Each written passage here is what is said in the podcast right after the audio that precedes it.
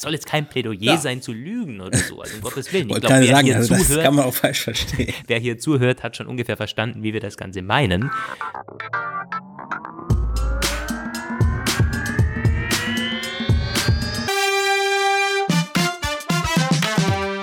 Hallo Welt! Willkommen zur zehnten Episode mittlerweile. Ja, ein kleines Jubiläum haben wir heute.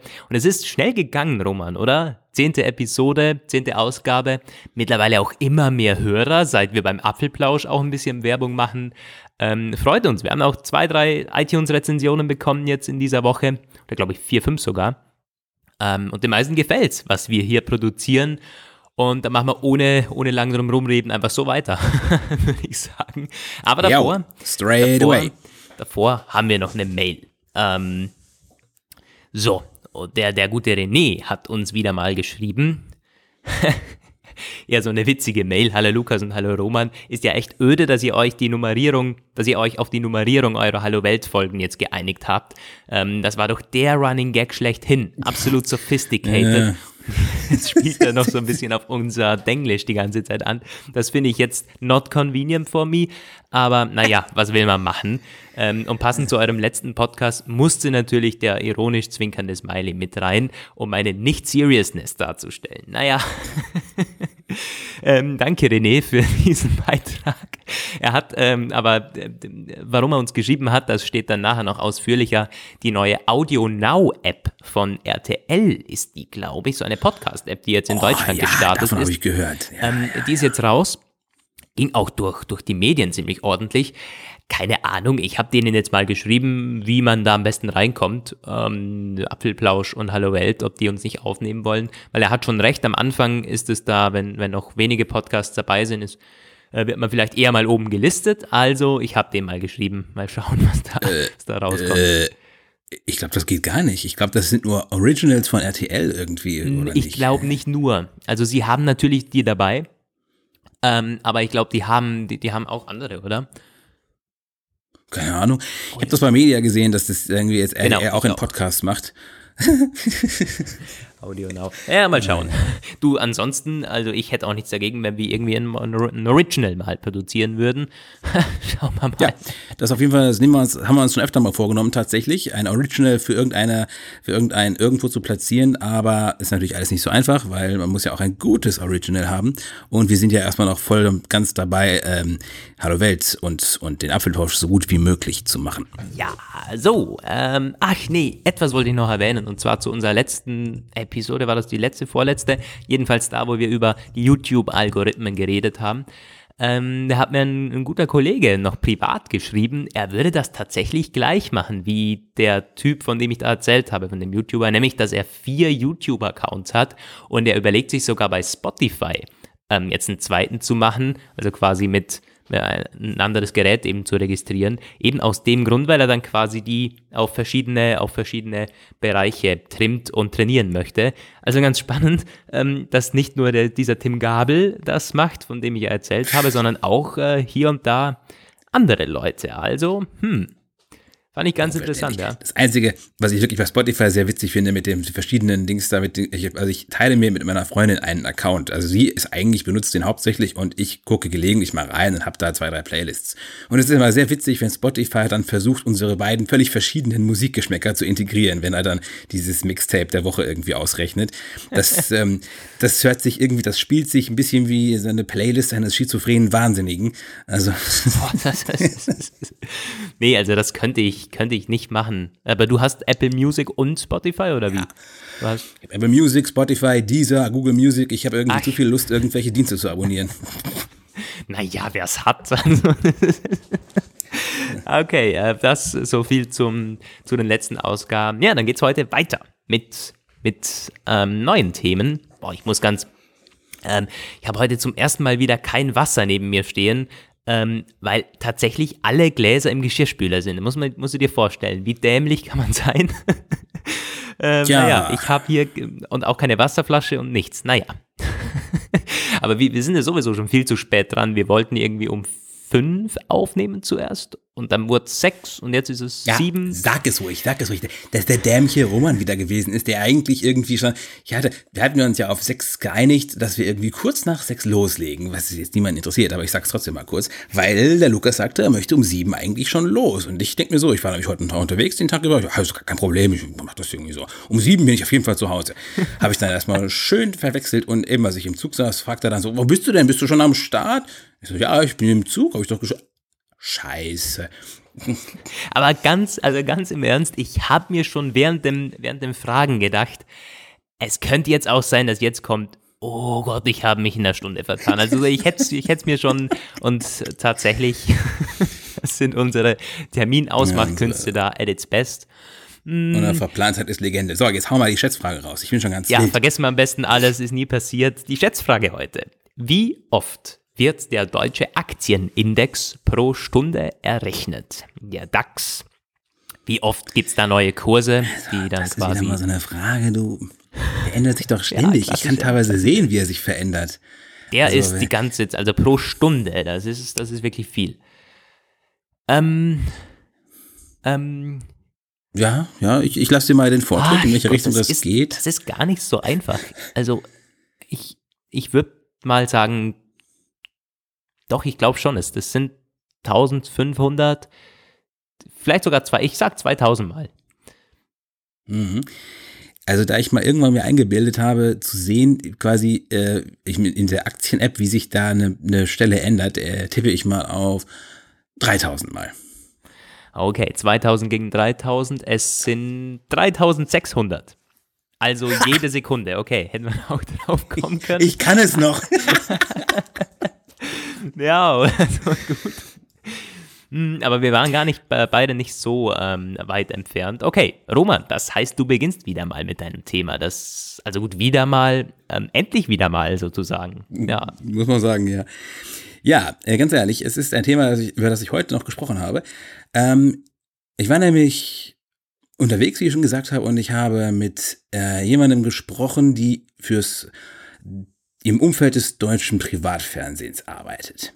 Und die hat das, äh, was man vermuten möchte, ihre Abneigung gegen öffentlich-rechtliches Fernsehen, genauer gesagt gegen die Zwangsgebühren ausgedrückt. Wir hatten das neulich schon mal im Apfelplausch, wo wir unseren weitschweifigen äh, Exkurs über Apple, Apple Originals und die deutsche oder die allgemeine die Medienlandschaft ein bisschen genommen haben. Und deswegen nehme ich das jetzt mal als Thema für Hallo Welt, weil das ein Thema ist, das man ein dankbares Thema, da kann man immer, immer sehr, sehr lange drüber reden. Aber ähm, ja, mein Thema soll sein, die Gebühren, der gebührenfinanzierte Rundfunk, wie er in Deutschland, Österreich, der Schweiz existiert, wie es ihn auch noch in einigen anderen Ländern gibt und welche Argumente es hier gibt. Und ich mache jetzt mal so ein bisschen auf Lukas ein und mache einen kleinen Vorabüberblick über das Thema. Ich habe zwar keine Statistiken, aber ich gebe mal kurz einen Überblick über den Markt. Es ist ähm, tatsächlich so, der deutsche öffentlich-rechtliche Rundfunk, der hat, der hat so viel Geld wie fast nirgends auf der Welt für äh, Rundfunk im öffentlichen Auftrag ausgegeben wird. Ich glaube sogar noch mehr als die BBC. Ähm, das wird durch die äh, Gebühreneinzugszentrale, wie sie früher hieß, GEZ, schon gezahlt. Und jetzt heißt er Beitragsservice ähm, eingezogen. Und ähm, das Konzept ist allerdings nicht, es ist ganz und gar nicht einzigartig. Dahinter steht der Ansatz des sogenannten Public Value. Darüber habe ich mal meine Abschlussarbeit an der Uni geschrieben. Ähm, in der Schweiz nennt sich das Service Public. Und der, das, die Zielsetzung ist ein Informations- und Unterhaltungsauftrag. Er soll unbeeinflusst sein, objektiv, politisch halt nicht auf einer bestimmten Linie, kritisch und fundiert. Vor allem fundiert. Wie gut das erreicht wird, darüber können wir gleich noch reden. Das soll auch Teil der Diskussion sein. Aber ja, wo gibt es das noch alles? Es gibt, bei uns ist es die ARD, ZDF, Deutschland, Funk und Deutsche Welle, wobei Deutsche Welle ein Sonderfall ist. Das soll uns jetzt aber nicht weiter stören. Das ist so ein, so ein bisschen ein Regierungssender. Bei euch ist es ja der ORF. Und über das Fernsehen dort kannst du vielleicht gleich noch ein bisschen was sagen. In der Schweiz ist es DRS und in den in, in äh, Großbritannien ist wohl die Mutter aller Radiosender oder die Mutter des Fernsehens BBC, die uns den Videotext gebracht haben. Übrigens auch eine, also eine Errungenschaft des öffentlichen Fernsehens. Ich darf an dieser Stelle anmerken, ohne die BBC und Gebühren gäbe es heute keinen Videotext. Das, äh, ja. Und in den USA, man mag es kaum für möglich halten, aber da gibt's auch öffentliches Fernsehen, nämlich PBS. Das wirkt allerdings auf uns hier ein bisschen wie so eine Art wild gewordenes RTL NTV-Nachrichten. Aber es ist tatsächlich öffentlich finanziert. Ähm, hat, ist natürlich, ist völlig unterfinanziert. Ach ja, und es gibt auch öffentliches Radio in den USA, nämlich NPR. NPR höre ich sogar selbst teilweise. Es ist eigentlich ziemlich knackig. Ist, ähm, ja. Ist ein bisschen ganz anders aufgebaut natürlich, aber auf jeden Fall kommen die Gelder aus der öffentlichen Hand. Äh, die restlichen Länder der großen, weiten Welt weiß ich jetzt nicht so genau, aber es gibt halt in vielen Ländern, und da kommen wir auch so ein bisschen zum Problem, gibt es natürlich staatlichen Rundfunk, aber das ist dann eben genau das. Staatlicher Rundfunk mit der staatlichen Linie. Im Grunde ein wirklich Regierungssender sind das dann. Hier zu nennen wäre natürlich Russland mit der ähm, mit seiner Propaganda-Medienlandschaft oder China mit dem CCTV. Und ähm, ja, jetzt wollen wir mal ein bisschen in die Diskussion einsteigen. Wir wissen, du hast es ja letztens schon mal gesagt, vielleicht kannst du auch den äh, Hallo Welthörern noch mal kurz erklären, wie das Einzugsmodell in Österreich ist, weil in Deutschland, das dürfte mittlerweile eigentlich jeder kennen, das ist diese Haushaltsabgabe, der du eigentlich nicht davon laufen kannst. Ja, also bei euch sind ja diese Zwangsgebühren, das hört man immer wieder. Zwang steckt schon im Namen drin, muss man halt abgeben, egal ob du zu Hause Fernsehen guckst oder nicht. Ähm, bei uns ist es anders. Die GIS, ähm, das sind die Rund äh, Rundfunkgebühren in Österreich. Ähm, ich glaube, das ist Gebühren, der Gebühreninfoservice oder so. Ähm, jedenfalls da mm, kannst du quasi entscheiden. Die meisten machen es natürlich. Und wie wird das kontrolliert? Naja, hier beginnt der, der Hamster zu humpeln. das ist halt irgendwie schwierig. Herrlich. die, also die gehen teilweise von Haus zu Haus und gucken eben, ob du einen Fernseher hast oder ein Radio oder so. Und die messen das auch aus. Also ähm, da, da, die, die können das schon ausmessen, wie groß ähm, die, also ich glaube mit Strahlung und so weiter und so fort. Und dann gibt's genaue Abmessungen, ab wann zählt ein Bildschirm als Fernseher oder könntest du theoretisch Fernsehen äh, gucken. Ähm, und ich glaube, es sind äh, zwischen 20 und 26 Euro oder so im Monat. Bei uns kommt sich dann teilweise noch aufs Bundesland drauf an. Ja, das ist das Modell bei uns. Bei euch gibt es ja immer wieder mal so heftige Diskussionen. Soll man das? In der Schweiz ähm, gab es letztens eine, eine Volksbefragung, glaube ich. Genau, ähm, ganz, ganz, die haben ganz sich aber dafür, Sache. dafür. War Ja, zwar knapp, aber die haben sich für die, für die äh, Zwangsgebühren sozusagen ähm, entschieden. Gott sei Dank, man muss auch sagen, das sind genau die Punkte, wo ich direkte Demokratie für höchst verderblich halte. Und das Volk ist nicht reif genug, über seine eigenen Bestimmung, äh, Geschicke zu bestimmen. Das Ja. ist zumindest meine Meinung. Ich habe offensichtlich, es ist offensichtlich, ich habe mich schon festgelegt. Wie siehst du es denn? Zahlst du? Ähm, nein, ich zahle nicht. Wir zahlen hier in Wien, also zumindest meine Eltern zahlen zu Hause natürlich. Äh, wir hier in Wien, ich wohne mit zwei Kollegen hier in Wien, wir zahlen keine Rundfunkgebühren. Wir haben auch keinen Fernseher, kein Radio hier. Wir könnten also gar nicht schauen. Wir sind auch ehrlich. Ähm, aber nein, ich zahle nicht. Ähm, ich muss auch ganz ehrlich sagen, wann ich, ich, ich gucke auch kein öffentlich-rechtliches Fernsehen, also sehr, sehr wenig. Natürlich hier und da ähm, auf YouTube einzelne Clips, einzelne Nachrichtenclips. Ähm, Willkommen Österreich, das ist so der Heute-Show-Ableger bei uns. Das gucke ich auf YouTube. Aber nein, ich schaue kein Fern, in dem Sinne eigentlich. Ja. Wobei man auch sagen muss natürlich, ähm, erstens kann man natürlich, das, dieses Argument, ich habe keinen Fernseher, ist, also wenn du sagst, du schaust die Inhalte nicht, ist das klar, aber das Argument, ich habe keinen Fernseher, ist ja nicht mehr wirklich schlüssig, weil du kannst ja mittlerweile alles online gucken und smart und die Mediatheken. Also die allermeisten Leute, die ich kenne, die keinen Fernseher haben, das gibt ja wirklich viele, die keinen Fernseher haben oder welche, die zwar einen haben, aber nur, dass äh, der, der Empfang nicht angeschaltet ist, die gucken auch RTL und ProSieben nicht auf ihrem Fernseher. Dennoch konsumieren sie natürlich ständig deren Inhalte aus der RTL Now, aus den äh, Mediatheken der öffentlich-rechtlichen, die ziemlich beliebt sind. Die haben mittlerweile auch sehr viel auf ihrem Smart TV. Deswegen finde ich das auch sehr, sehr schwierig, diese Sache, guckst du oder guckst du nicht, weil halt ähm, die Medien mittlerweile so fließend sind, dass du eigentlich gar nicht gar nicht mehr kontrollieren kannst. Bei uns gab es ja ganz, ganz lange diese heftigen Debatten auch über internetfähige PCs, die ja irgendwann dann konnte auch der letzte Depp nicht mehr übersehen, dass das im Grunde Empfangsgeräte sind. Kannst du, kannst du sagen, was du willst. Und ähm, ganz, ganz viel auch diese Radiosendungen vom Öffentlich-Rechtlichen, die als Podcast überall stehen, die kann ja jeder, die sind ja frei zugänglich für jeden.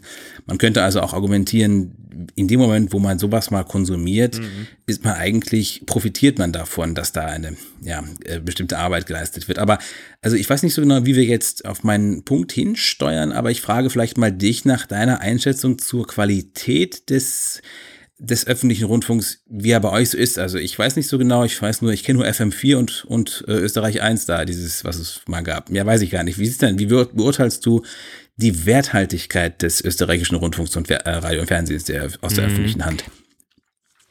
Also ich will mal vorneweg sagen, ich das ist eine, eine bescheidene Meinung, die ich jetzt gleich kundtun kann, weil ich eben so wenig konsumiere und ich möchte jetzt nicht irgendwie anhand den paar Inhalten jetzt da ableiten, ein genaues Bild zeichnen. Ich glaube, da bin ich nicht mal der Richtige, also da, da bin ich gar nicht fähig zu, möchte ich auch nicht machen. Aber also, du hast ja Radio angesprochen, ja, FM4, es gibt Ö3, das ist so der, der, klassische, also nicht klassische Musik, sondern das ist halt der Mainstream. Ö1 ähm, und beim Fernsehen sind es halt ORF 1, ORF 2, äh, ORF Sport, ORF 3, das ist Kultur und Information und ähm, der ORF ist an Dreisat hier beteiligt, glaube ich, und hat eine Kooperation mit Arte. Ähm, das habe ich ja. vorher mhm. noch mal kurz nachgeschlagen. Mann, es, es, ist ein wahnsinnig schwieriges Thema, um Gottes Willen, weil ich glaube schon, dass es, dass es deutlich besser funktioniert, deutlich unabhängiger ist, als so manche glauben. Also es ist ja immer mehr Leute meinen irgendwie, ja, das ist sowieso alles gesteuert und uns wird alles vorgesetzt und so. Ähm, ich glaube auch nicht, dass es komplett unabhängig ist. Also ich meine, wer Geld hat, wer an der Regierung ist, kann auf solche Sender in gewissem Umfang Einfluss nehmen. Das, da, das glaube ich schon. Ich glaube auch auf die, auf die, auf die Printmedien teilweise, dass man da zumindest teilweise steuern kann, mm, aber jetzt nicht irgendwie äh, im Wortlaut oder also, aber man kann da schon gewisse, gewisse Stimmungen, gewisse, gewisse Richtungen, glaube ich, ähm, steuern, bin, bin mir ziemlich sicher. Und da sind private bestimmt unabhängiger. Also die sind dann vielleicht abhängiger von irgendwelchen Werbekunden, das ja, aber vielleicht nicht im Zusammenhang mit Politik, was im Zweifel dann besser ist. Man ist irgendwie äh, ja für VW als für eine gewisse Partei oder so, würde ich jetzt mal sagen. Hm.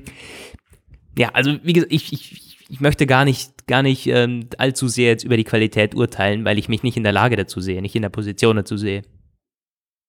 Ja, also ich kann ja mal ein bisschen so meine Gedanken dazu ausführen. Also die, diese besagte Person aus der Fernsehbranche hat halt unter anderem den, den Vorwurf in den Raum gebracht, erstmal natürlich das Klass der Klassiker, Zwangsabgaben gehen gar nicht. Gut, das, äh, das finde ich ein Punkt, der ist so ja, hohl, muss ich leider sagen, dass ich da nicht gar, gar nicht weiter darauf eingehen möchte, weil er sich hoffentlich dann gleich selbst ähm, erklärt, wie ich das zumindest sehe. Aber der andere Punkt war, äh, das öffentliche Fernsehen ist nicht innovativ und nicht gezwungen, sich weiterzuentwickeln, weil es eben der Geld ständig reinfließt. Und das finde ich einen sehr interessanten Vorwurf, der ist nämlich auch nicht wirklich neu, also auch nicht wirklich unbekannt. Das sagen ganz viele Leute, dass sie halt sagen, das ist quasi, das ist sehr bequem und die müssen nicht wirklich was liefern. Und da muss ich sagen, das habe ich dann auch nochmal äh, ausgeführt in der Diskussion, dass das etwas ist, immer wenn ich das höre, dass ähm, ja, ich finde es ärgerlich, dass so wenige Leute wissen, wie es sich wirklich verhält. Weil man denkt dann natürlich an unglaubliche Gehälter, die da teilweise gezahlt werden. Also so ein ARD oder WDR-Intendant, die haben sechsstellige Jahresgehälter. Also das, ist, das sind definitiv Punkte, die finde ich Wahnsinn. Also ähm, das, das so, so viel verdient ein guter SAP-Berater und ähm, das ähm, wird auf jeden Fall teilweise wird da zu viel gezahlt. Andererseits kenne ich auch Leute beim WDR, die da, da werden teilweise auch Hungerlöhne gezahlt. Das ist definitiv nicht so, wenn du einmal im öffentlich-rechtlichen Rundfunk drinne bist, dass dann eine ergiebige, nie versiegende Geldquelle sprudelt. Aber hinsichtlich der Innovation, da muss ich sagen, ähm, hat das öffentliche rechtliche Rundfunk und Fernsehen eigentlich immer die äh, Entwicklung vorangebracht. Ich habe eben das mit dem Videotext erwähnt. Das waren Ingenieure der BBC, die irgendwann gesehen haben, dass ein bestimmter Bildschirmpuffer der für den, für so Untertitel für Gehörlose damals benutzt wurde, sich eignet, um noch ganz viel mehr darzustellen. Oder das Digitalradio, was äh, in Deutschland ausgerollt wird, in einigen anderen Ländern auch. Und bei euch startet es gerade im Kleinen, also DAB, jetzt der Nachfolger DAB Plus. Ohne jetzt euch mit technischem Gewäsch zu langweilen, äh, viel klarer, klarerer Empfang, bessere, bessere Reichweiten und tolle Zusatzinformationen. Im Grunde kann man damit auch Bilder und so und, und Katastrophen und Wettertext, Warnungen und so alles machen. Also das ist eigentlich eine tolle Sache. Solche Geschichten zum Beispiel, das ist etwas, ähm, das funktioniert nur durch öffentlich-rechtlichen Rundfunk, weil da haben sie eben das Geld auch in eine Entwicklung zu investieren, die als die ein Fehlschlag sein kann. Man kann da im Grunde Sachen ausprobieren.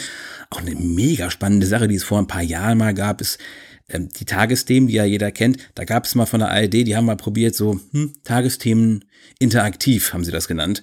Und du konntest quasi, während die, während die liefen, auf einen bestimmten Beitrag, der gerade lief, im Vordergrund klicken und dann konntest du da anhand dieses Themas quasi, äh, das konntest du dann vertiefen. Du konntest dann sagen, ich will darüber mehr, dann kamen darüber irgendwelche Details, die dann produziert wurden oder konntest in die, in die Mediathek surfen. Und ähm, das fand ich mega interessant. Das war damals noch nicht so toll umgesetzt, war irgendwie noch nicht ganz die Zeit dafür, aber da hätte man so viel draus machen können, hat man dann irgendwann aus irgendwelchen Gründen nicht weitergeführt. Aber das sind genau diese Sachen. Es ist nicht wahr, dass ähm, das private Unternehmen, weil sie kommerzieller sind, auch kreativer sind und intelligentere Lösungen und, und cleverere Sachen bieten. Tatsächlich brauchst du halt manchmal einfach Geld, das du verbrennen kannst und wo du dann sagen kannst, entweder ist es super oder es ist ein Fehlschlag. Und das macht ein kommerzielles Unternehmen meistens nicht, weil da äh, hat man halt diesen Grundsatz, verwende das, was funktioniert. Deswegen hängen die auch immer noch an. Naja, aber ähm, das ist so das eine also Innovation, ja, und das andere ist natürlich, was mir halt immer wieder in diesen Diskussionen, ähm, wo ich ein bisschen erschrocken bin, ist, wenn Leute einfach bereitwillig sagen, das ist, wir sind bereit, das aufzugeben, weil wie gut ist also zur Qualität jetzt anhand des der deutschen öffentlich-rechtlichen Rundfunks, also die ganzen dritten Programme zum Beispiel oder auch ZDF, ARD, wenn du das, teilweise laufen da ja schon schauerliche Sachen da, also so diese ganzen 60 Plus Sendungen oder Fernsehgarten oder so, das ist schon gruselig. Und diese ganzen Heimatsendungen im MDR oder NDR oder WDR oder sowas, dann kriegt man teilweise wirklich die Krise. Und wenn du es mal nachts einschaltest, laufen irgendwelche Tatort-Wiederholungen aus den 50ern, es ist zum Davonlaufen, natürlich. Ich würde fast die Behauptung aufstellen, du hast 20 Stunden am Tag Müll. Aber die restlichen vier Stunden sind Nachrichten und Informations- und Verbrauchermagazine und die sind ihr Geld in, den, in der Regel wirklich wert, weil das macht eben sonst keiner. Und was passiert, wenn man das nicht hat, sieht man halt in Ländern, wo es 150 Privatsender gibt und keinen einzigen, der gute Nachrichten zeigt. Und die haben auch keinen äh, öffentlichen Rundfunk. Also äh, du hast eben die politische Unabhängigkeit angesprochen. Das ähm, sehe ich tatsächlich auch so. Völlig unabhängig und frei von irgendwelchen Zwängen und Einflüssen, was die Innenpolitik angeht, sind sie wahrscheinlich nie, weil dann gibt's ja auch die Rundfunk- und Fernsehräte, wo dann, wo irgendwie die meisten, die da drin sind, ein Parteibuch haben. Da gab's ja auch diverse deutsche Skandale, so im Hessenfernsehen und ARD-Intendanten, die dann halt, oder nee, ZDF war das, dann ZDF, ähm, der geschasst wurde, weil ihm die politische, die politische Nase einem hessischen ähm, Spitzenpolitiker nicht gepasst hat. Also ja, da gibt's diese äh, Verwicklung, aber was so den Blick auf die Welt angeht, ist es, glaube ich, unverzichtbar, weil das, was die, was die machen auch an Hintergrund, äh, Hintergrundinformationen, das liefert kein NTV und auch keine Welt oder was, was es da so mhm. gibt. Mm, also zum, zum Thema Unabhängigkeit dass, wenn man ein bisschen abhängig ist, da bin ich übrigens, da sind wir einer Meinung, dass man das schon immer ein bisschen ist, gerade weil da halt, ähm, ja, gibt Überschneidungen da, dass man irgendwie bei der Partei ist und danach teilweise mitregelt, hm, kann man aber positiv und negativ dann jeweils anwenden. Du kannst dann sagen, hey, ähm, wir wirken deeskalierend, dass wir irgendwie nicht jeden Schrott zeigen oder dann noch irgendwie die Leute mit Flüchtlingsthemen zusätzlich aufhetzen zum Beispiel. Kann aber auch die andere Richtung einschlagen und sagen, wir hetzen auf, machen Stimmung ähm, übers Fernsehen und, und, und werben so für gewisse Parteien. Also das ähm, ist nicht immer negativ, äh, wenn man irgendwie da ein bisschen, bisschen Einfluss drauf nimmt ähm, solange das natürlich unabhängig bleibt und genau da, also im, im, im Großen und Ganzen nicht, nicht gegen eine oder irgendeine Partei sogar ausgeschlossen wird oder so. Und da gab es also gerade bei den, bei den, bei den extremeren Parteien, ähm, das ist AfD in Deutschland und bei uns die FPÖ.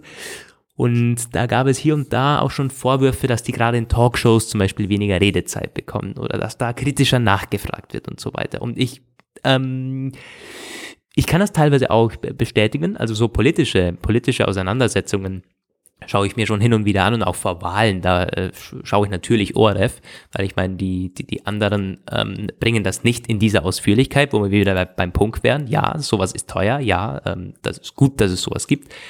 Mm, und ich, ich ich weiß nicht, also ich hab, hatte da auch schon das Gefühl, okay, also hier wird es dreimal öfters nachgefragt. Das, das muss gar nicht die FPÖ sein, sondern irgendwelche RAM-Parteien. Ähm, also insgesamt hatte ich auch, auch schon öfters das Bild, okay, die sind nicht ganz so unabhängig. Aber es ist jetzt auch nicht irgendwie Propagandafernsehen. Ähm, so weit würde ich nicht gehen. Ähm, zum Thema Programmvielfalt. Ähm, ja, aber ich finde gut, dass da Schrott läuft teilweise. Weil ähm, dieser, dieser, dieser Schrott ist vielleicht für dich Schrott, für wen anderen nicht. Das kann irgendwelche Kultursendungen sein oder irgendwelche wahnsinnig ähm, langweiligen Dokus, die nicht genug Einschaltquoten hätten für ein Privatfernsehen, weil das würde sich dann nicht rentieren und so. Ähm, selbst wenn du, da könntest du Werbung schalten, würde sich halt nicht refinanzieren. Ähm, an Sender mit, mit, mit Einnahmen durch Rundfunkgebühren, da muss es sich eben nicht ähm, finanzieren. Also das ist ja genau der Vorteil, dass du halt eine Programmvielfalt hast und dass du auch die in, in Bereiche ähm, gehen kannst, die nicht so populär sind, die man aber abdecken sollte. Also die vielleicht, ähm, das ist kulturell, wird das gefordert, das, das sind ähm, vielleicht sehr, sehr hochstehende Sendungen oder so, die halt ein Prozent oder so anschaut. Ähm, und das kann man nur so finanzieren, das, das, das würde sich durch Einschaltquoten alleine nicht finanzieren. Und schau dir zum Beispiel YouTube an. Was wird da den ganzen Tag ähm, gesendet sozusagen? Ja. Und dann, da gibt's ja auch nicht irgendwie, das sind ja alles private Kanäle sozusagen. Die müssen sich finanzieren, entweder durch Werbung oder durch irgendwelche Produktplatzierungen und so. Ähm, und da wird, da ist in den, in, in den Trends, was wird am meisten geguckt, natürlich absoluter Blödsinn. Hatten wir ja letztes Mal schon, ähm, ja, schon darüber ja. gesprochen. Um, teilweise auch die, die, die möchte gern Nachrichtenkanäle da. Das ist halt, das ist natürlich auf Klicks aus. Natürlich so, dass die meisten Leute das einfach irgendwie ähm, schauen, das Clickbait und, und, und, und dann das werden Themen halt weggestrichen, die nicht so populär sind und da wird's gefährlich. Da wird's wahnsinnig gefährlich. Von dem her, ich bin am Endeffekt bei dir. Ähm, also quasi Zwangsgebühren sind gar nicht schlecht, aber ich muss auch sagen, wenn sie nicht da sind, dann bin ich nicht der, der sagt, okay, ich zahle es jetzt trotzdem, obwohl ich keinen ja, Fernseher zu Hause stehen habe, ähm, weil ich quasi der Gutmensch bin, ähm, zahle ich die 1000 Euro im Jahr, nee, 1000 Euro sind es ja nicht, aber 150 oder so, ähm, zahle ich dann irgendwie obendrauf, weil ich möchte ja das gewährleisten, dass da die anderen unabhängigen Content bekommen. Hm, also das bin ich dann auch wieder nicht. Ja, ja, also letztendlich ähm, sind wir tatsächlich dann relativ auf einer Linie. Ich, ich wäre mal gespannt, ob wir dazu Zuschriften kriegen. Ich glaube, es ist wirklich ein Thema, das so ähm, stark polarisiert wie nur wenige. Es gibt, glaube ich, unglaublich viele Leute, die ähm, wenn so eine Volksbefragung hier stattfinden würde, also ich fand es wirklich, ich habe das mit dieser Schweiz-Geschichte sehr aufmerksam verfolgt. Das war ja auch im Vorfeld ganz und gar nicht sicher, wie es ausgehen würde. Da dachte ich echt so, meine Güte, kann ein ganzes Volk so verantwortungsbewusst sein, freiwillig zu zahlen, um dafür zu sorgen, dass es äh, vielleicht, ne, dass diese ganzen Punkte, die wir da gesagt haben, gewährleistet sind. Und es war ja auch, es war ja, glaube ich, nicht völlig hauchdünn, aber naja, schon kitzlig irgendwie. Und sowas, wenn man es in Deutschland machen würde, bin ich ziemlich sicher, das kriegt man da kriegt man nie eine Mehrheit für. Das ist wie, wenn man ein Volk über den Brexit abstimmen lässt und sich wundert plötzlich, warum alles zum Teufel geht. Ja. Also bestimmte Fragen sollte man einfach, glaube ich, nicht zur Diskussion stellen. Zumindest nicht so, dass dann die Auswirkungen, also dass die Antwort dann auch wirklich befolgt werden muss. Aber diskutieren kann man das natürlich schon. Und äh, also es gibt ja dann auch noch so weitergehende Überlegungen. Immer wenn halt in Deutschland darüber geredet wird, ob die GEZ oder die, Gebühren äh, gesenkt, gesteigert, also ne, die Sender wollen immer mehr und die Leute wollen immer weniger zahlen. Ich muss auch übrigens sagen, wenn man sich mal den Etat so anguckt, das sind unglaubliche Summen. Also ich glaube, so 100 Milliarden äh, hat die ARD im Jahr an Einnahmen. Das ist mehr, sicherlich mehr als genug. Und ja, ich äh, muss auch sagen, es gibt diese Effekte, das teilweise, ne, habe ich ja schon gesagt, mit den Gehältern. Aber das ist halt nicht alles. Es gibt äh, schon so, dass auch diese Tendenz, dass ganz, ganz viele Tochtergesellschaften gegründet werden und am Ende die kleinen Mitarbeiter werden ziemlich, ziemlich schlecht bezahlt. Eigentlich gar nicht wirklich mehr üppig. Und du siehst schon, wie an anderer Stelle gigantische Summen einfach ver verpulvert werden. Aber du hast eben auch und so bestimmte Sachen, die du halt sonst halt nicht hinkriegst. Und immer wenn halt diese Diskussion aufkommt, dann kommen zum Beispiel auch so Ideen, die etwas weiter gefasst sind, sowas wie eine Kultur-Flatrate, was ich eigentlich mega spannend finde, weil daran dann auch Konzerte, Theater und ja, so dieser Teile des Kulturbetriebs halt abgedeckt sind. Das geht dann aber schnell auch in diese Richtung ähm, Urheber, äh, Beteiligung so. Aber ja, ich glaube tatsächlich schon, eine Zwangsabgabe ist wirklich wichtig und richtig. Und natürlich muss man dann gucken, also Leute, die eh nichts haben und quasi kein, kein also minimales Einkommen, da bin ich dann schon durchaus dafür, dass zu staffeln irgendwie, dass man halt sagt, dass es einkommensabhängig ist und äh, es gibt eine gewisse Grundgebühr, die nicht vermieden werden kann, aber wenn die Leute mehr verdienen, dass sie dann auch mehr, mehr einzahlen müssen, was natürlich dann, das ist völlig illusorisch, das wird niemals kommen, aber so müsste es eigentlich sein. Also es gibt, ich habe jetzt gar mal gegoogelt, ähm, es macht gerade eine Umfrage, ist gerade irgendwie, ähm, geht durch die Medien bei uns. Man hat nämlich, es ist bei uns schon länger die Diskussion, soll man überhaupt ähm, die, die Gebühren so noch beibehalten oder soll das quasi ähm, irgendwie sich dann nur noch durch Werbung finanzieren oder so? Ähm, und da sind tatsächlich 52 Prozent für ja, die ORF-Gebühren sollten abgeschafft werden. Ähm, 38 Prozent nein. Die anderen wissen es nicht. Also, das ist ziemlich, und da zeichnet ja auch optimal optimal, das zeichnet sich ganz klar ab, die, die, die FPÖ-Wähler, das ist 70 zu 20, also 70 ähm, ja, ja. Aus, aus 100 sagen, ja, es soll abgeschafft werden. um, ja. Ist also bei uns nicht anders. Die AfD möchte auch die ARD zerschlagen. Das mhm. ist halt ganz schauerliche Geschichten, die man hört hätte ich mich fast ein bisschen mehr damit befassen sollen. Also müssen wir mal schauen. Das sind so Themen, da muss man sich vielleicht äh, hier und da doch ein paar Fakten äh, heraussuchen, um ein bisschen besser vorbereitet zu sein. Äh, da ist unsere spontan, spontan Sache gar nicht so optimal. Äh, müssen wir uns mal überlegen, wie wir das in Zukunft machen. Bei solchen Themen sollten wir definitiv jeder für sich auch ein paar Sachen zusammensuchen. Ja, aber ich denke, wir haben das, wir haben, wir haben den größten, das war jetzt auch vielleicht nicht so ein bisschen das Diskussionsthema, aber das war gerade mein, das wollte ich mal gesagt haben, Ding, so, weil ich irgendwie so oft dieses, dieses Gespräch führe mit so vielen verschiedenen Leuten und ich wirklich so oft zu hören bekomme, Menschen, also, ja, so, so Gebührenbeutelschneiderei und so und ich hatte einfach mal das Bedürfnis, daran zu erinnern, diejenigen, die zuhören, dass es einen Grund gibt, warum wir zahlen. So, und jetzt, mehr habe ich nicht zu sagen. Jetzt kannst du mit deinem Thema loslegen. Ja, ihr könnt uns übrigens auch äh, gerne eure Meinung einschicken, lesen wir dann gerne vor. Ist, glaube ich, ein Thema, da kann man sich ähm, auch sehr, ja, vielleicht nicht einfach, aber man kann sich eine Meinung bilden. Jeder kann sich da eine Meinung bilden. Ja, was ist mein Thema? Was komplett anderes, was wirklich komplett anderes. Und da kann man äh, wieder gut diskutieren. Da geht es jetzt nicht äh, um, um Fakten oder um Umfragewerte oder um Zahlen. Mm, es splittet sich so ein bisschen auf. Es ist ein, ein Mischmasch, ein Mischmasch aus Ehrlichkeit und die Kunst, Nein sagen zu können im Alltag. Mm, um was geht's konkret? Naja, da wird schon schwierig. Ich möchte mal dich fragen, bist du denn, würdest du dich grundsätzlich als sehr ehrlichen Menschen bezeichnen? Oder greifst du hier und da doch sehr gerne zu einer Notlüge oder schönst es so ein bisschen, damit du mit Personen besser auskommst? Also, einfache Antwort, ich bin eigentlich immer ehrlich. Die etwas kompliziertere, ausführlichere Version, ja, stimmt zwar, also ich, es widerstrebt mir, etwas zu sagen, das krass falsch ist. Also einfach, weiß ich nicht, eins und eins sind drei. Also solche Geschichten, das, das bringe ich quasi nicht über die Lippen. Aber ich bin sehr, sehr gut darin, Sachen nicht zu sagen, die eigentlich für, die, für den Sachverhalt relevant sind, wenn es mir geboten erscheint oder ähm, Sachen anders darzustellen oder die oder die die Schwerpunkte, die Gewichtung von äh, Teilen der eine Aussage so zu verzerren, dass eigentlich nichts mehr davon bleibt, wenn es denn wenn es nötig ist. Ich glaube, dass ist etwas, das so alle Medienleute irgendwie lernen im Laufe der Zeit, leider. Aber ja, ich denke schon, dass, ähm, wenn, also ohne Not mache ich das nicht. Wenn ich glaube, ich möchte etwas sagen und mein Gegenüber verträgt das auch und der, der bricht mir dann nicht heulen zusammen oder irgendwie greift zum Schraubenschlüssel, dann sage ich das eigentlich genauso, wie es auch ist. Hm. Aber es gibt natürlich Situationen, wo das nicht geht. Bei Leuten, wo du weißt, die verkraften es eben nicht. Oder eben im beruflichen Umfeld. Ich würde jetzt, also nicht, dass es jetzt, dass ich das Bedürfnis hätte, aber wenn ich einen ganz, ganz fürchterlichen Chef hätte, äh, würde ich nicht hingehen und sagen, du, du bist ein unmöglicher Mensch. Also warum, äh, warum machst du, warum bist du überhaupt da? Geh doch weg. Das sage ich natürlich nicht.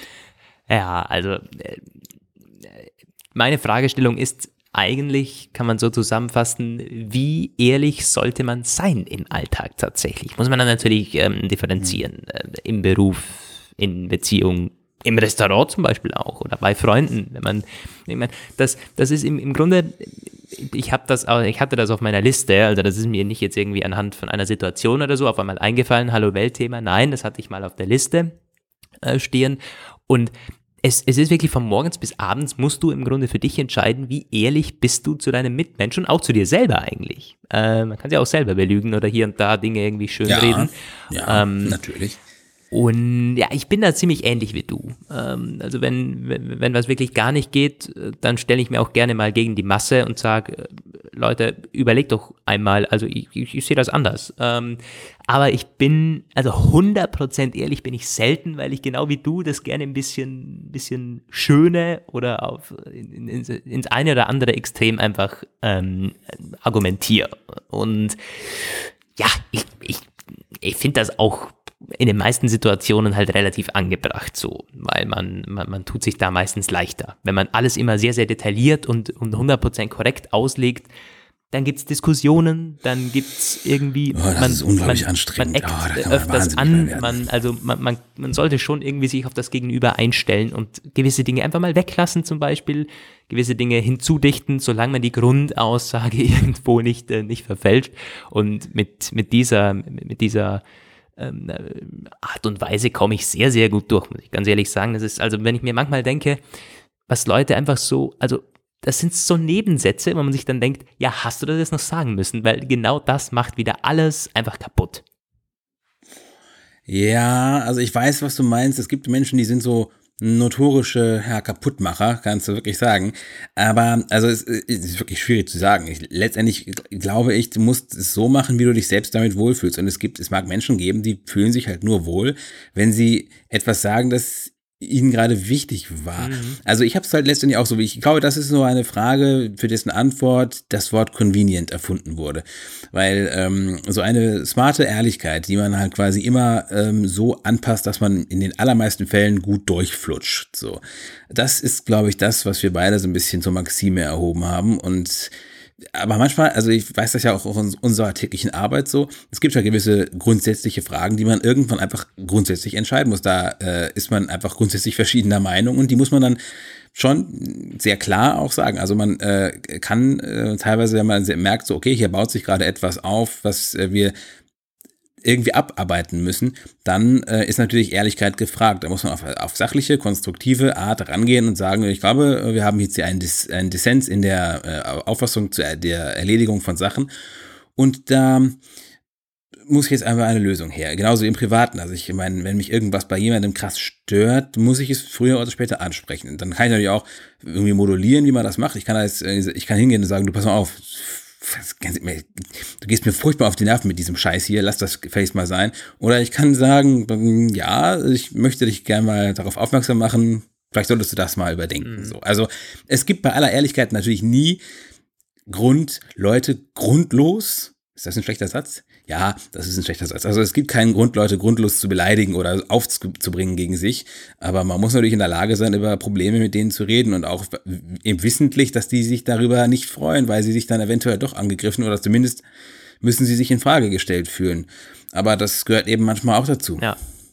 Ja, sind wir, sind wir wieder sehr ähnlich. Das mit dem Durchflutschen würde ich so ja, würde ich so schon unterschreiben, aber nicht falsch verstehen. Ähm, das hat dann nichts mit Mitläufer zu tun oder ich orientiere mich quasi dann an der Masse oder an dem Gegenüber. Nein, ich ähm, bin zumindest, also ich habe das Gefühl, ich bilde mir eine eigene Meinung und schaue dann eben, dass ich mit der ungefähr so durchkomme. Das kann sein, dass ich komplett anderer Meinung bin als, als das Gegenüber und dann argumentiere ich auch dafür ähm, ähm, auch, auch, auch lautstark und bringe das ein und, und, und, und, und versuche eben hier das, das irgendwie klar zu machen. Ähm, aber eben nicht so, dass man quasi alles sagt oder irgendwie. Also man, man kann unterbewusst lenken, man kann hier und da Dinge weglassen, hier und da Dinge dazudichten und dann quasi so zu einem, zu einem, zu einem Ziel kommen, wo man die andere Person gerne hätte oder wo man selber gerne wäre im Alltag, so ungefähr. Ähm, da gibt's ja sogar ein, ein, ein ziemlich, ah, da gibt's einen Fachausdruck so quasi. das hat ja auch nichts mit Manipulation zu tun, aber dass man quasi seine Kommunikation und so anpasst. Ähm, und ich glaube, also wenn man mal, wenn sich das jeder für sich so, so, so äh, mal beantworten müsste, wie ehrlich man tatsächlich ist, ich glaube, die meisten von uns sind unehrlich und zwar von morgens bis abends. Oh, das ist eine steile These. Ich wollte nämlich gerade sagen, ich glaube, die meisten sind eigentlich relativ ehrlich, so dass es sehr auffällt, wenn das Leute nicht sind. Ich weiß das zum Beispiel einen aus meiner Vergangenheit, der wirklich der läuft durch die Gegend und lügt die ganze Zeit. Also richtig, richtig stumpf. Das ist eigentlich im Grunde, war ich mal mit dem mal lange befreundet so. Der hatte das auch nicht immer, aber in gewissen Situationen konnte man wirklich sehen, also wenn der, wenn der Pinocchio gewesen wäre, dann hätte er teilweise mit seiner Nase irgendwie hängen bleiben müssen irgendwo. Also das, das war immer ganz skurril. Da weiß ich ganz genau, etwas ist nicht so, wie er sagt. Und er kommt dann wirklich hin und will mir das so verkaufen. Und da dachte ich immer, das ist doch nicht normal. Das ist doch pathologisch ja. irgendwie. Was stimmt doch was nicht mit dem? ja, kenne ich auch so Leute, die gibt es tatsächlich. Nee, aber ich, ich, ich bleibe dabei. Ich glaube, die meisten sind unehrlich, aber was auch, das ist auch gut so. Ich glaube, wenn man wirklich also so die, die wirklich ehrlichen Menschen, die auch immer genau das so sagen, die, das, das ist schwierig, da überhaupt ähm, nicht ständig in Diskussion zu sein oder nee, Freundschaften zu gefährden und so weiter und so fort. Du musst halt irgendwie teilweise also das, das, ist, das sind kleine Dinge. Irgendwie, man, man fragt dich, äh, stört dich das, wenn ich das da hinlege oder so irgendwie und du denkst, um Gottes Willen muss nicht sein, aber ich sage, um Gottes Willen, gar kein Problem, kannst du da machen. Also das ist, ähm, das sind kleine Dinge, aber mein, also man, man, ist schon sehr, sehr oft unehrlich. Also ich möchte niemandem was unterstellen, mhm. aber ich habe so das Gefühl, wenn ich das beobachte, die meisten sind nicht wirklich ehrlich von morgens bis abends. Nee. Und woran machst du das fest? Also ich meine, was ich glaub, wie glaubst du das einschätzen zu können, ob die gerade ehrlich sind oder nicht? Na, das, das hast du irgendwie, das hast du im Gefühl, finde ich. Ja, das hast du im Gefühl. Ich meine, Es ist aber auch klug. Also die meisten sind eben klug genug, dass sie nicht geradeaus sagen, was sie denken, so in der Art, weil das würde das Zusammenleben mm, ja. einfach sehr schwierig machen. Also da zeichnest du ein ungewohnt pessimistisches Bild. Ich, ich finde das gar nicht so. Also ich weiß natürlich, was du meinst, hatten wir eben schon. Man muss, es gibt einen Unterschied zwischen Ehrlichkeit und Direktheit. Und ähm, ich bin ehrlich genug zu sagen, dass ich mit vielen Leuten wahrscheinlich, was ihre Ansichten und, und, und, und Ziele so anbetrifft, nicht übereinstimme. Aber es ist eine extreme Direktheit, wenn man Leuten die ganze Zeit so bam, in your face, so, das, das, was du da redest, ist Müll oder, ne, also, da, es gibt so krasse Leute, so konfrontative Menschen. Mm, ich glaube, wenn die Leute nur halb so viel, halb, in halb so vielen Situationen so mm, forsch auftreten, aber dafür halt ein bisschen, bisschen softer, ein bisschen, äh, ja, smoother quasi sagen, du, ich sehe das anders, dann wäre auch schon viel gewonnen, so. Also es, ähm, es wäre wahrscheinlich besser irgendwie 20 Mal etwas skeptisch zu gucken, als 20 Mal Ja zu sagen, wenn man eigentlich Nein sagt. Ich würde ja nicht sagen, dass man immer Nein sagt, wenn man Nein denkt, aber zumindest ein bisschen skeptisch rüberkommen, macht, glaube ich, auch viel her. Mhm. Ja, das, stimmt schon. Hm. Also beim, bei, bei, bei dem Nein sagen, ich möchte das nochmal kurz aufgreifen, ist auch so eine Sache. Wie oft ich irgendwie, also dass Leute irgendwie doch am Ende Ja sagen, bei was zustimmen, bei was dabei sind, mit in eine Bar gehen, es okay finden, es zustimmen, es bestätigen, obwohl sie eigentlich, du merkst es ihnen am Tonfall, am, an ihren mhm. Überzeugungen, mhm. weil du sie besser kennst, dass sie es das, genau das Gegenteil eigentlich sagen wollen. Ja, und, da, und das ist auch etwas, da, da bin ich, ich wieder bei, bei, die meisten sind, sind unehrlich, weil sie sich irgendwie an also fast zwar schon zu krass anpassen möchten an die Masse oder an das Gegenüber, was auch nicht gut ist, weil du kannst, wie, wie ich, also du kannst mit, mit deinen Meinungen oft gut punkten, musst dann, kannst dann aber das so ein bisschen lenken, so ein bisschen für dich argumentieren, dass dann mit der andere auch zufrieden ist. Ja, also das, ähm, das, diese vorauseilende Anpassung ist halt in der Tat ganz, ganz schwierig. Ähm, ich kenne natürlich auch Leute, die sind so, ich weiß das, dass, ähm, ich kenne die ganz gut und die sind halt unglaublich hilfsbereit immer und unglaublich entgegenkommend und, und super, ähm, ja, wie sagt man einfach, die, die sagen halt nie nein. Und ähm, die muss man als guter Freund teilweise ein bisschen davor schützen, dass sie sich selbst quasi ähm, ja, aufbrauchen dadurch. Also wenn du weißt, du hast jemanden, ähm, der auf den es unbedingt verlasst, wenn du den brauchst, das ist gut und schön, aber da musst du halt, glaube ich, das gehört so ein bisschen zu deiner Mitverantwortung, dass das dass das im Gleichgewicht bleibt. Ja. So. Also, ähm, oder du anders sagst, du weißt, wenn diese Person Nein sagt, ist es eigentlich eher so ein gequältes Aufstöhnen in den letzten Zügen quasi, weil vorher sagen die nicht nein.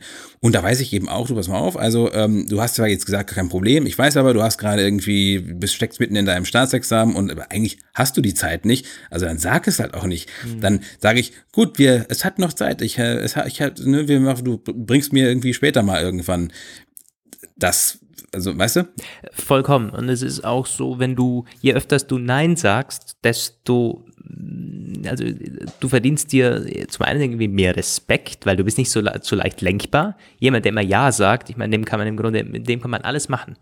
Da weiß es Gegenüber oder das Umfeld, wo den müssen wir im Grunde eh nicht fragen, weil der ist eh bei allem dabei, sozusagen. Ähm, und je, ja. je öfters du mal Nein sagst oder was hinterfragst oder irgendwie selber einen Vorschlag bringst, bringst irgendwas, irgendwas selber auswählst, desto öfters wirst du auch gefragt, logischerweise, oder um, um deine Meinung gebeten und so. Also das, ähm, das, das mit dem Nein, ich meine, es ist more convenient natürlich immer Ja zu sagen, das ist völlig klar. Und für viele ist das auch besser so. Die, die finden sich damit ähm, oder entscheiden nicht gerne oder, oder wollen, dass irgendwie alles vorgeplant wird. Das ist denen recht so ich muss mal gerade die ganze Zeit an diesen Film Der Ja-Sager denken, wo halt ein Typ ist, der absolut nicht Nein sagen kann und durch seine Unfähigkeit, Nein zu sagen, in die unmöglichsten Situationen kommt und es einfach immer uferloser wird und er muss halt lernen, dass das dazugehört irgendwie.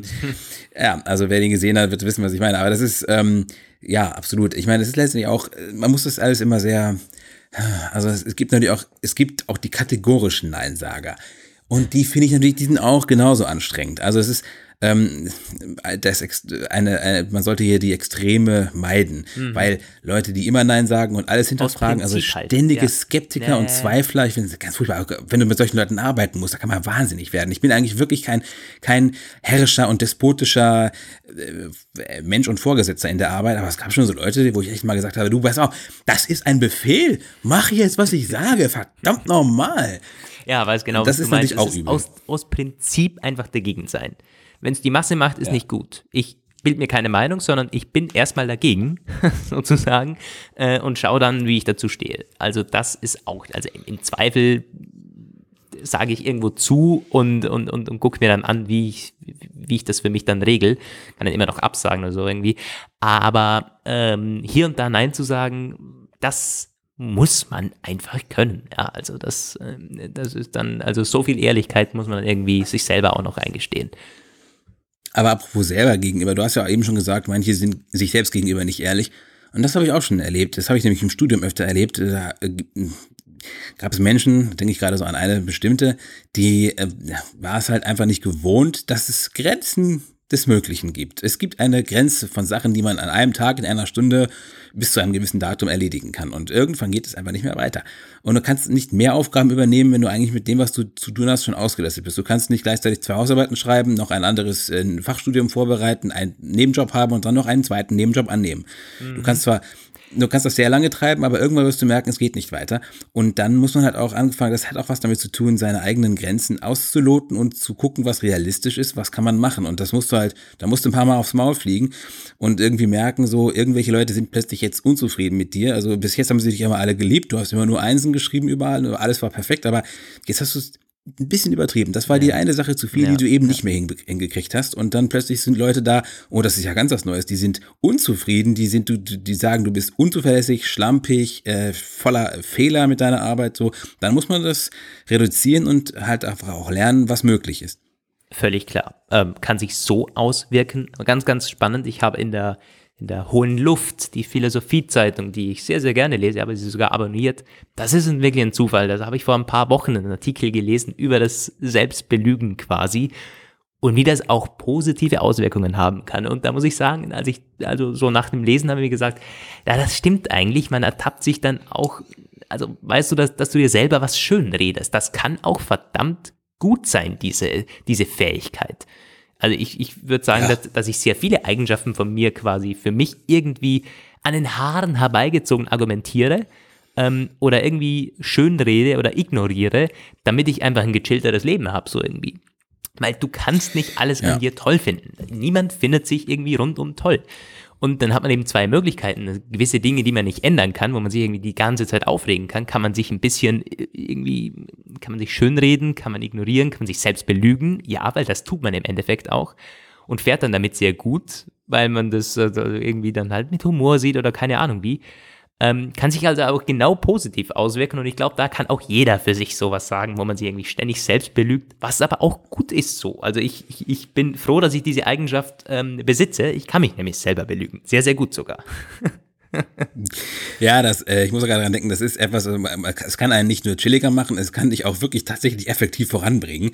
Ich hatte vor ein paar Jahren mal so eine Zeit, wo ich einfach gar nicht wusste, was ich mit meinem Leben anfangen sollte. Ich war so am Studieren hatte aber meinen Master angefangen und den wollte ich im Grunde gar nicht mehr, der hat mich gar nicht gekickt irgendwie. Und ich dachte, oh, das ist doch alles Mist. Ich sah mich schon irgendwie als Langzeitstudent, der irgendwann in die Arbeitslosigkeit rüber driftet und in der Situation habe ich dann halt also verschiedene Sachen so versucht, was ich machen könnte. Und ich mich so, so ein paar wenige Vorstellungsgespräche, eigentlich waren es verdammt wenige oder? Ich hatte dann so, so, so Treffen vermittelt bekommen von Leuten, die gesagt haben, triff, red mal mit dem, der wird dir vielleicht was geben können, wurde dann halt so ein bisschen so.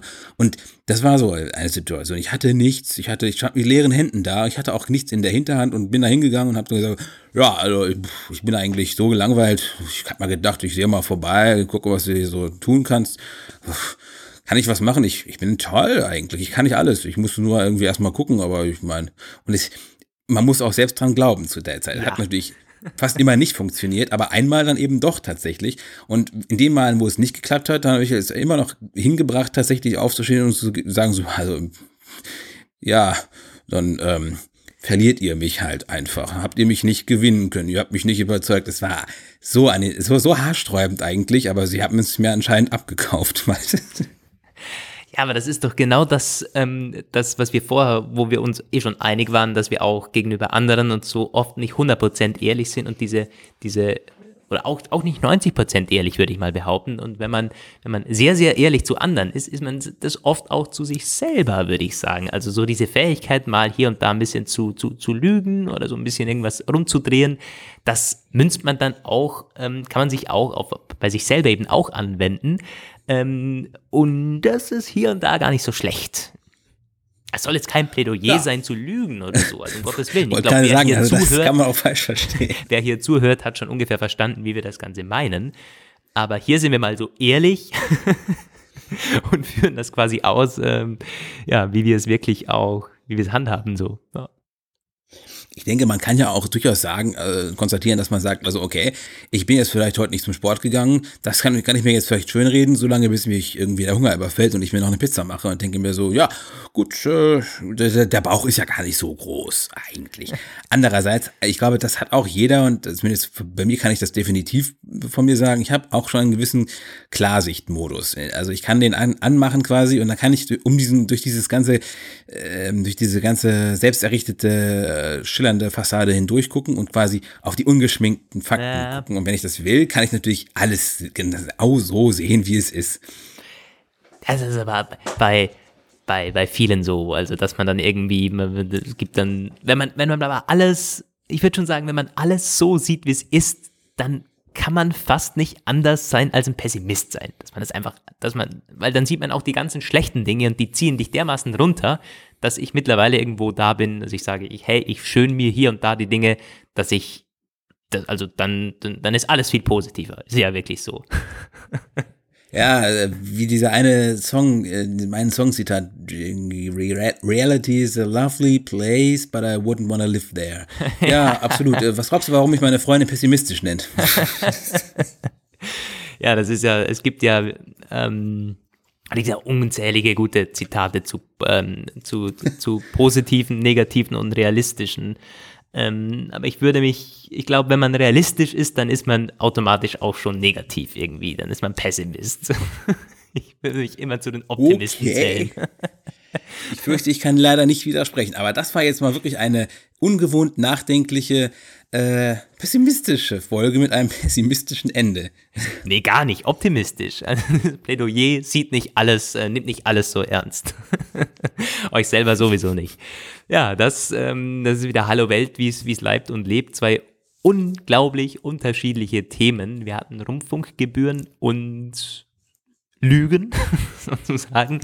ähm, Schreibt uns doch mal, was ihr so zu den ganzen angesprochenen Themen ähm, so denkt, was ihr euch so überlegt habt, was ihr gerne ähm, einwerfen würdet. Und wir lesen das natürlich nächstes Mal vor. Ihr findet uns online auf hallowelt-podcast.com, ähm, auf Social Media, Hallo Welt, Rufezeichen auf Instagram und Twitter.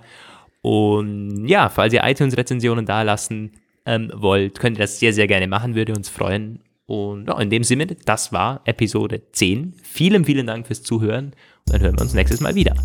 Ciao, Leute, macht's Bis gut. Bis nächstes Mal. Grüße aus Wien. Ciao, ciao. Grüße aus Bielefeld. Ciao. So.